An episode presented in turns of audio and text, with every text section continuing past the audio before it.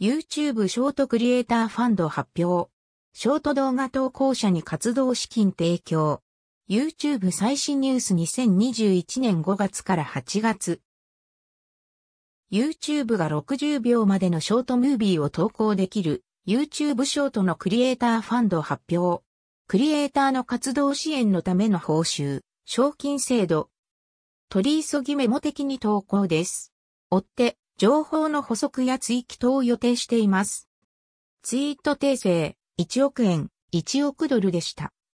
タイ TikTok、スナチャスポットライト、YouTube ショートクリエイターファンド2021年から2022年の間に1億ドルの資金を提供、毎月最も多くのエンゲージメント、再生回数を獲得した数千人のクリエイターに貢献度に応じて報酬、誰でも参加可能詳細は今後数ヶ月中に多分。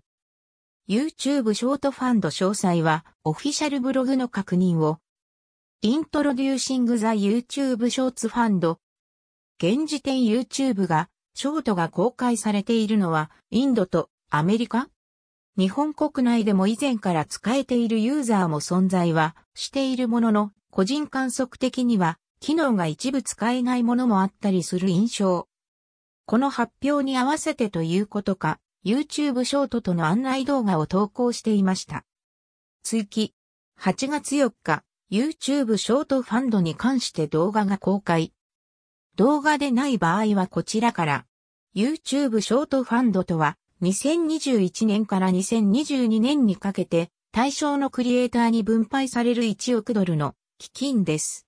毎月、YouTube でオリジナルのショート動画を作成しているクリエイターは、基金から100米ドルから1万米ドルのショートボーナスを受け取れる可能性があります。ショートファンドとは何か、その対象者と支払いを受け取るためのプロセスをご紹介します。